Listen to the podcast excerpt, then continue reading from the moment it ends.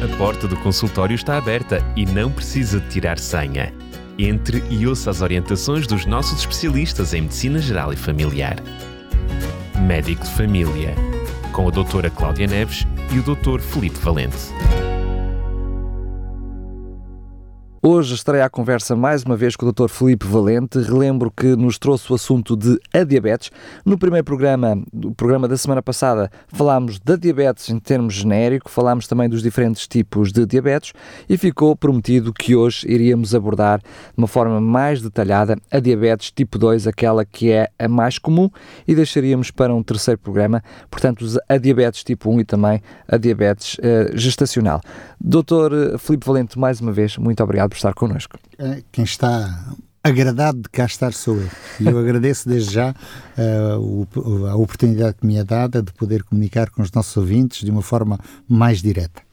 Muito bem, uh, tínhamos ficado então, tínhamos prometido, queríamos falar da diabetes tipo 2. Vou-lhe pedir, uh, por favor, que de uma forma inicial possa mais uma vez resumidamente explicar o que é que é este tipo de diabetes, diabetes tipo 2. Esta chamada diabetes do adulto, a maior parte das vezes aparece por volta dos 35, 40 anos e que, eh, uma vez diagnosticada, normalmente acompanha o doente para o resto da vida.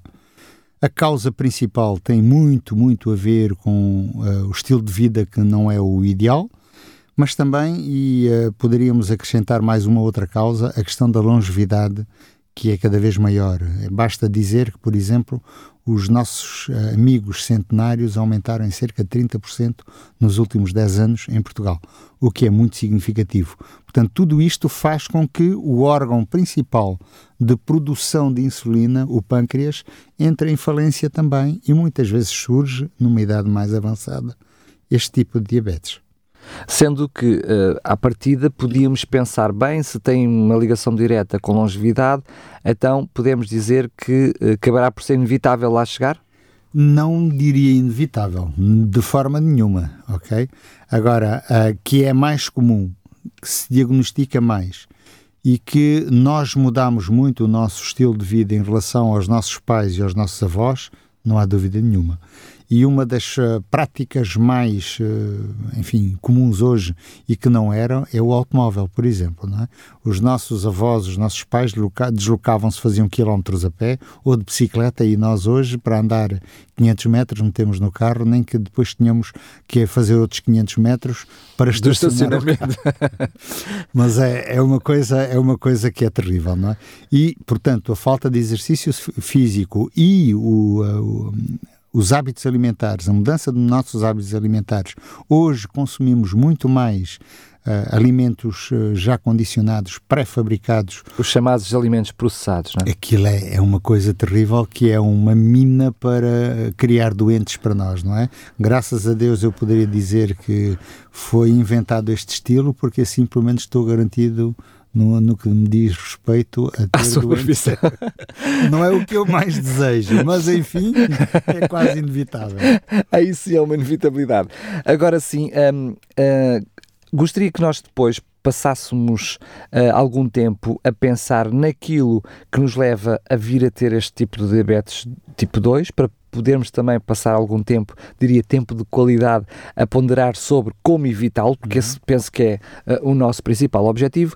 Uh, mas antes disso, um, apesar de ter trazido até nós uma janela, uh, diria, uh, de maior propensão, ou pelo menos aonde surge com, com maior incidência, entre os 30, 40, até podia alargar 50 anos, a verdade é que não, tem diretamente, não está diretamente ligada com o estilo de vida nessa idade, mas também com o acumular de um estilo de vida incorreto desde tenra idade, não é? Sim, sim. Os, os hábitos, os maus hábitos, normalmente não se adquirem de um dia para o outro, não é? Levam anos e anos, não é? E muitas vezes há famílias que, desde tenra idade, as crianças são habituadas a, a não fazer nada, que tudo é feito e aí o quanto mais simples, melhor. É, há tempos eu estava a observar num, numa mesa ao lado, numa vez, quando estávamos em família num restaurante, e estava a ver que, por exemplo, numa família de quatro pessoas, cada um tinha o seu iPad e estava a, a brincar e a jogar enquanto comiam. Ora, um, enquanto comiam ou não comiam, Depois, vendo um pouco a qualidade do que estavam a comer, eram umas batatas fritas com uns, uh, uns molhos e mais umas uh, comidas assim meia. Enfim, a gente. É difícil nós descrevermos qualidade ou encontrarmos qualidade neste estilo de comida. Comida.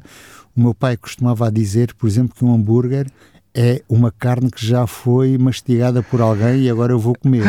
Ele dizia isto na brincadeira. Portanto, ele dizia: Não gosto porque já alguém mastigou.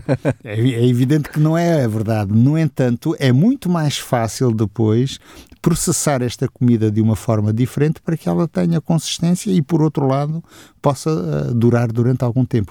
Tudo isto altera a qualidade da comida, por exemplo. E se não estamos concentrados naquilo que fazemos, não há, por exemplo, uma boa digestão. E então a entrada de comida, ou come-se muito rapidamente comida de má qualidade. Ou pelo outro lado, muito lentamente também, a mesma comida de má qualidade. De má qualidade. Tudo isto vai alterar. Depois há uma sobrecarga para o organismo. Ora, uma vez de quando em quando, isto é como outro, não faz bem, mas também não faz tanto mal assim. Agora, quando se toma um hábito, torna um hábito e torna-se um, um costume entre e que inicia entre os jovens, o que é que vai acontecer depois, mais tarde? Quando aparece uma comida de boa qualidade, um bom caldo verde bem confeccionado e, e um, sei lá, umas couves cozidas com, com, enfim, com umas batatinhas, não, não é preciso muito, mas enfim, uma alimentação deste tipo, isto não tem sabor, não tem gosto, não tem aspecto, etc. No entanto, a qualidade já não é, já não é exatamente a mesma como é a da outra processada. Não é? claro. E tudo isto ao longo de décadas, o que é que vai acontecer? Há uma sobrecarga de, de órgãos uh, alvo, como é, por exemplo, o pâncreas, e voltamos a ele porque é o que é o produtor de insulina, mas e, podíamos e entra em falência. Mas queria dizer, podíamos até alargar a todos os órgãos e diria Sem a dúvida. tudo o que está ligado, porque podíamos até dizer é um desequilíbrio em todo o processo todo de produção processo, de insulina. Exatamente. Não é? E não só, depois tem a ver também com, com, com a questão de gorduras de, e a gestão das gorduras, tem a ver com o, o excesso de peso, porque também não há um, um gastar ingere-se 4 mil calorias e gasta-se mil, as outras 3 mil vão para onde? Para a dispensa. Ah, pois. E o problema é a dispensa, não é? E depois, a questão da, da diabetes, ou do acumular da insulina e o alterar a qualidade da insulina tem a ver com a célula gorda. A célula gorda, nós nascemos com um determinado número de células gordas e elas não se multiplicam assim com muita facilidade. No entanto, aumentam de volume com muita facilidade. E é o aumentar do volume, porque reservam a gordura, faz com que haja um excesso de peso.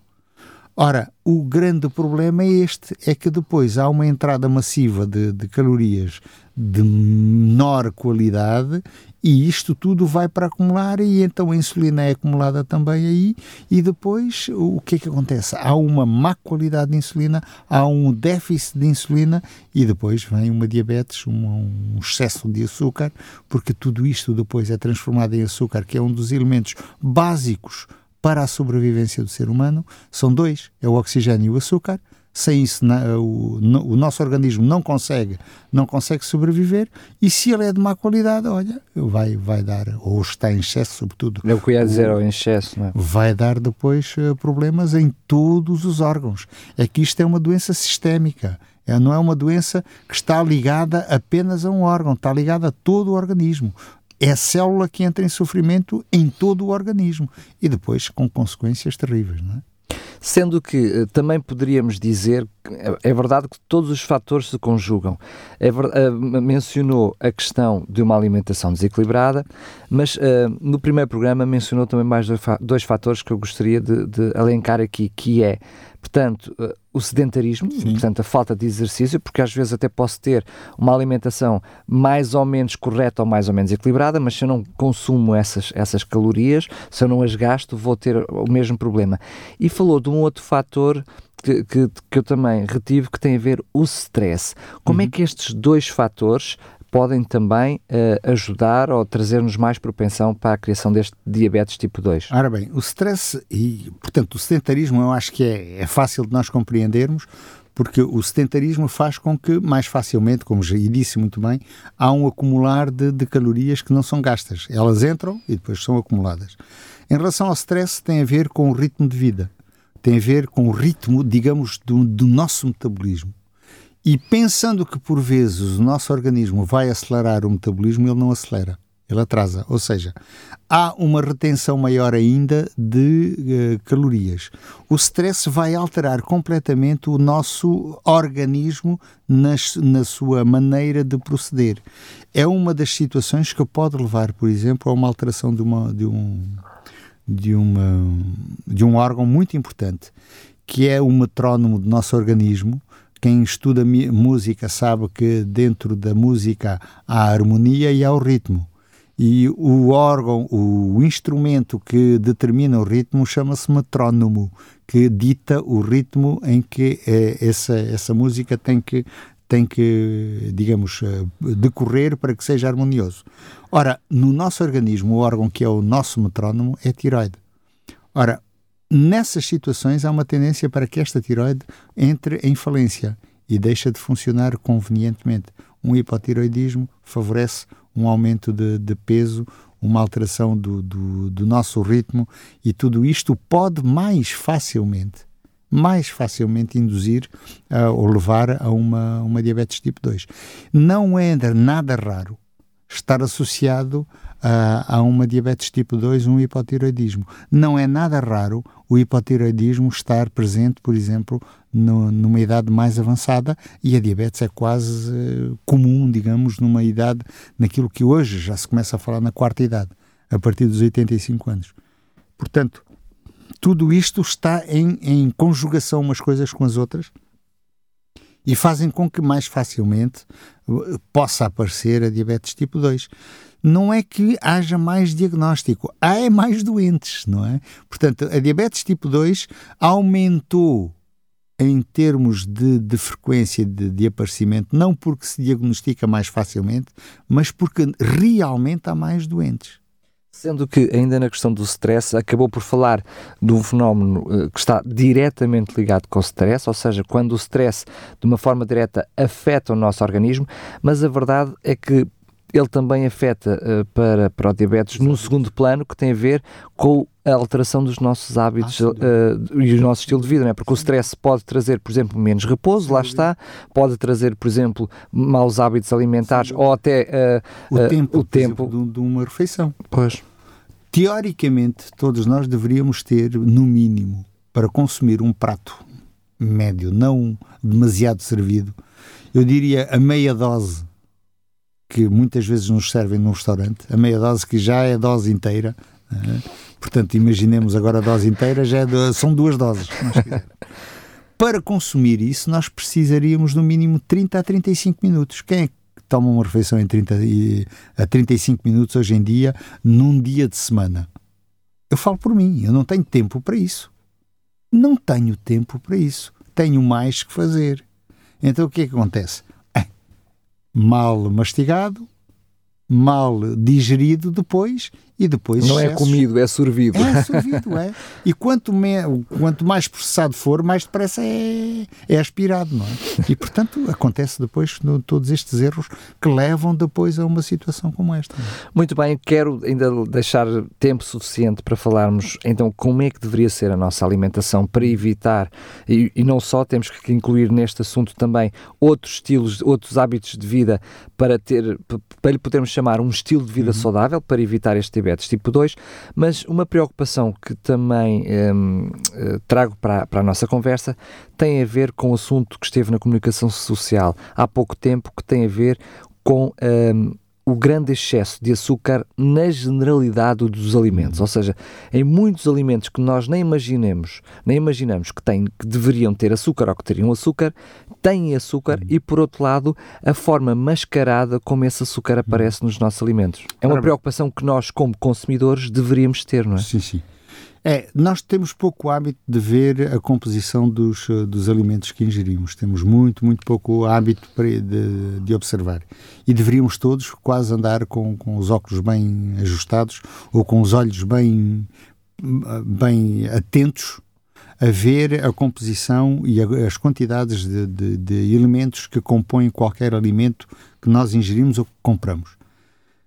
Há essencialmente dois grandes grupos de açúcares, os chamados de absorção rápida E é muito simples. Qualquer açúcar de absorção rápida, que é como é o açúcar branco refinado, por exemplo, em muito poucos segundos está em circulação no sangue. A absorção é feita imediatamente ao nível da boca. Por isso é que, em caso de hipoglicemia, uma das medidas é um pacote de açúcar ou algo muito doce para pôr na boca e pronto, e vê-se a pessoa despertar. E muitas vezes, opa, grande milagre que tu fizeste. Alguém que eventualmente veja uma pessoa em hipoglicemia e que chegue a essa conclusão, põe um bocadinho de açúcar na boca e a pessoa despertou. Epá, tu és mais do que um médico, ok? Portanto, a absorção é imediata, mas há açúcares de absorção lenta. E são essencialmente os hidratos de carbono. Tudo quanto são hidratos de carbono. Onde é que nós encontramos? Encontramos nos cereais. Encontramos ah, nos, nas ah, leguminosas de uma forma geral, portanto, tudo quanto são grão, na batata, nas massas que têm farinhas, tudo quando são farinhas porque vêm dos cereais.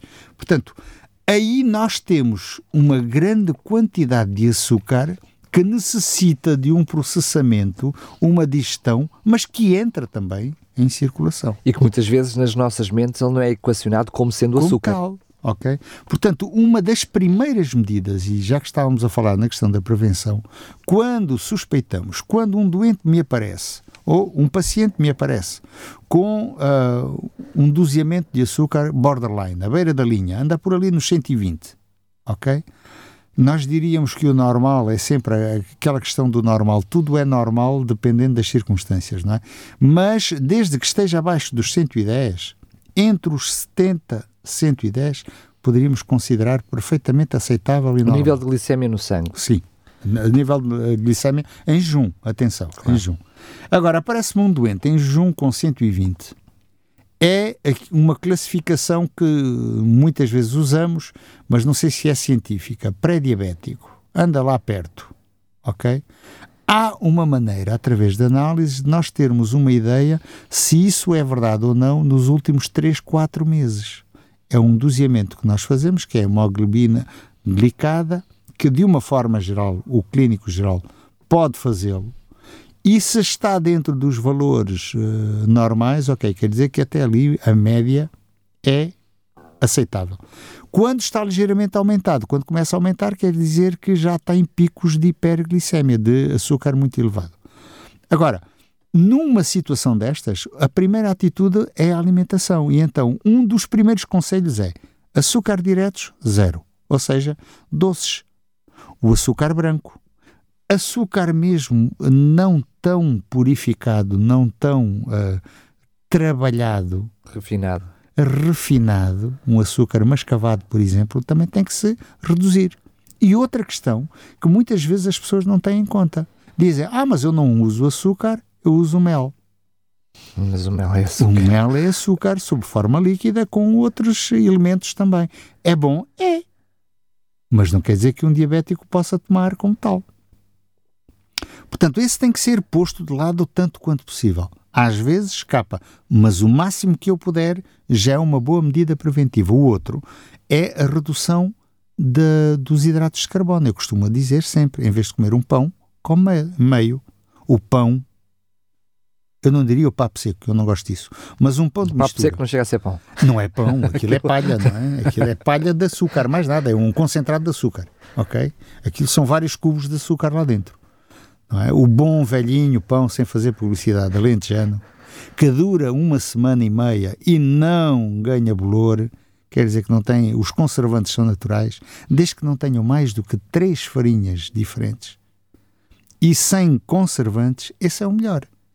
Ora, se o torrarmos, não tostado como é hábito e como se compra a tosta, porque essa já tem imbuída muita gordura, mas torrar, simplesmente, estamos a reduzir ligeiramente os hidratos de carbono, a queimar ligeiramente os hidratos de carbono.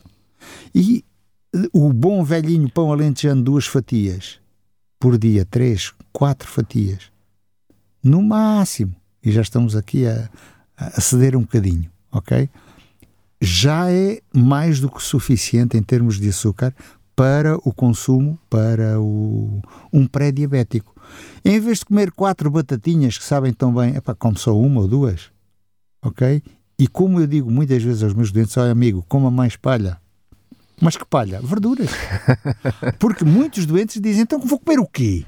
Então agora não posso comer nada. É isso. É moção, agora não consigo. Olha, massa reduza. O arroz reduzir a metade. A batata reduz a metade. A massa a metade. Vou comer o quê? Oh, amigo, com uma palha. Palha como? Verduras. E se nós formos à Bíblia, como já tínhamos dito no último programa, nós vemos que a alimentação inicial eram frutos, leguminosas, cereais e palha e verduras. Esta era a base da alimentação. E não precisamos de mais nada para ter uma alimentação equilibrada. Agora precisamos é de jogar com sabores. Isso é diferente. Aí eu deixo à imaginação das nossas amigas cozinheiras, porque eu na cozinha chapeau, como dizem os franceses, não é? Eu sou um zero à esquerda, mas gosto muito de comer a comida que a minha esposa faz, porque ela é uma excelente cozinheira. Portanto, é um testemunho que dou pessoal. mas eu, para cozinhar, não presto grande coisa. Mas uma bela de uma sopinha feita com uns espinafres, com, com, com chuchu, com nabo, que tem muito menos hidrato de carbono do que tem a batata, e com courgettes e com este tipo de verduras que são excelentes, nutritivos, são bons para a alimentação, com, com os coentros, com a salsa, nós temos vitamina C, temos uh, sais minerais, temos uh, proteínas, temos, e se juntarmos aí umas leguminosas, um bom feijão, um grão, umas favas, que não sejam conservados em, em líquidos que a gente nem sabe em que estado é que eles estão, há quanto tempo foram feitos. Está lá um número, é verdade, está lá uma data, mas deixem de molho, que é a melhor forma de poder reidratar estes, estas leguminosas secas e depois cozinhadas. O problema é sempre o mesmo, o tempo. E lá vem o stress. Então é muito mais fácil abrir uma lata, abrir um frasco, do que uh, cozinhar e compor como deve ser. E depois vem, vimos a pagar mais tarde com esta história, não é? E depois é muito mais fácil empurrar com o pão do que estar a empurrar com um garfo e uma faca, não é? E o, depois o pão, já que está, vai lá para dentro. E o que é que acontece? Estamos a dar um excesso de hidratos de carbono. Este tipo de alimentação num pré-diabético, comendo muitíssimo mais verduras, frutas de qualidade, e, um, e um, portanto, reduzindo os hidratos de carbono, podemos equilibrar durante muitos anos uh, esta diabetes, ou evitar a toma de medicação. Agora, temos que associar isto a outro tipo, outro tipo de, de, de atitude. Não é por acaso que Deus disse a Adão e Eva quando os criou, e voltamos à Bíblia, porque eu, eu uso muito a Bíblia na minha vida pra, e na minha vida profissional também. Deus disse: Olha, tens aqui o campo, o que é que faz? Cultiva e frutifi faz frutificar esta terra. Mexe. Quer dizer, exatamente, mexe pela tua saúde, mexe não é? Exercício físico. Ok? Que é, é, é, o que lá está. Em vez de ir no carro e a fazer um mil metros, vou a pé. Ai, dá-me os pés. Olha, deixa de doer durante algum tempo. Arranjar uns bons sapatos e vou ok? E depois, se eu fazia os mil metros primeiro em 20 minutos, passo a fazer em 10, depois passo a fazer em 5, porque fisicamente estou melhor. Subir as escadas e deixar o elevador repousar um bocadinho, também faz bem, não é? Descer escadas em vez de descer de elevador, por exemplo, e se subir a escada faz bem à barriga, descer a escada faz bem à coluna reforça e evita a osteoporose, por exemplo. Mas eu estou a verificar que apenas os exemplos que nos está a trazer não carecem de ginásio, nem de, de, de uma prestação para fazer ginástica e são constantes e regulares, não é? Sim. Porque hoje em dia a moda de nós até vai, vai, surgindo coisas novas, ouvíamos falar no jogging, Sim. agora existe o running, mas aquelas coisas que é feitas uma vez por mês quando um conjunto de amigos fazem, ah. ou o, o colega do trabalho ou o colega do trabalho também quer fazer fazer comigo, isso não é, pode aclimatar problemas de consciência, mas Sim. não é bem isto que, que é o estilo é, de vida, não, não, não, não, não. É mesmo um estilo, ou seja, uma, um hábito regular. Eu costumo dizer uh, a muitos doentes, pá, não serve de nada correr uma maratona num ano e estar o resto dos 364 dias sem fazer nada. É preferível andar mil metros ou 500 metros todos os dias. Ok? Portanto, não serve nada fazer um esforço Faz muito a maratona ao fim do ano, tem a maratona feita e é bem mais mas saudável. É muito mais saudável, não é? Agora, há indivíduos que não podem. Sim, senhor, acredito. Ok? Mas se começar de forma progressiva, vão vendo que aumentam a resistência. Conta-se a história de um indivíduo que se queria suicidar através do exercício físico, porque ele dizia, vou, porque tinha feito um infarto de miocárdio. Não é, não tem a ver com a diabetes, não é? Pronto, e então a melhor forma, epá, a partir de agora vou mudar o meu estilo de vida, vou-me suicidar uh, fazendo exercício físico até à exaustão. O que aconteceu é que aquele homem arranjou foi um bom, um, um bom bom coração. coração. e melhorou a sua qualidade de vida, não é? E depois no fim, passado algum tempo, dizia então agora queres-te matar? Isso é que era bom, agora quero é continuar a fazer exercício para estar vivo e com saúde. Mas não é? certeza que esse indivíduo não voltaria para o sofá, não Sem é? dúvida. Este é um dos grandes problemas, não é? E depois temos, para ajudar naqueles que, eh, apesar disto tudo, não conseguem, temos, temos medicação para isso. A medicação pode ser muito sofisticada, isto deixo sempre à consideração do vosso médico de família. Eu não estou a fazer consultas, estou a dar conselhos, mas que por vezes são inevitáveis. É preferível ter uma glicémia em boas condições, tomando uma medicação e mudando o estilo de vida, do que dizer não, eu não quero tomar nenhum medicamento. Atenção, porque depois posso vir a pagar caro com isso. A causa principal, quase exclusiva, de insuficiência renal e de hemodiálise é diabetes. E é diabetes tipo 2. A causa principal das amputações não são os acidentes. É diabetes tipo 2. Portanto, são consequências e da cegueira também. A retinopatia diabética. Portanto, são consequências graves de uma doença que pode ser tratada se a pessoa tiver um estilo de vida correto, mas também associar uma medicação quando necessário. Sendo que eu queria acrescentar o, ao tratável também evitável, é? que dúvida, essa que é a dúvida. primeira. Agora sim, certamente, como disse bem, hum, hum, não é uma consulta, até porque elas são feitas caso a caso, olhando para o pormenor do paciente, são apenas alguns conselhos que aqui ficam, mas que servem também de alerta. Enfim, hoje eh, é fácil procurar informação, estar-se informado. No caso de ter dúvidas, consultar o seu médico de família, pedindo todos os conselhos necessários, mas se quiser também pode fazê-lo enviando a sua questão aqui para programas.radiorcs.pt. Dr. Filipe Valente, quero agradecer esta consulta particular que fez comigo aqui aos microfones de uma forma mais geral para os nossos ouvintes e fica encontro marcado então para o próximo programa, onde vamos falar precisamente da diabetes gestacional. Ok. E O também da diabetes ponto- tipo 1. E a diabetes tipo 1. O prazer foi todo meu também. A porta do consultório está aberta e não precisa de tirar senha.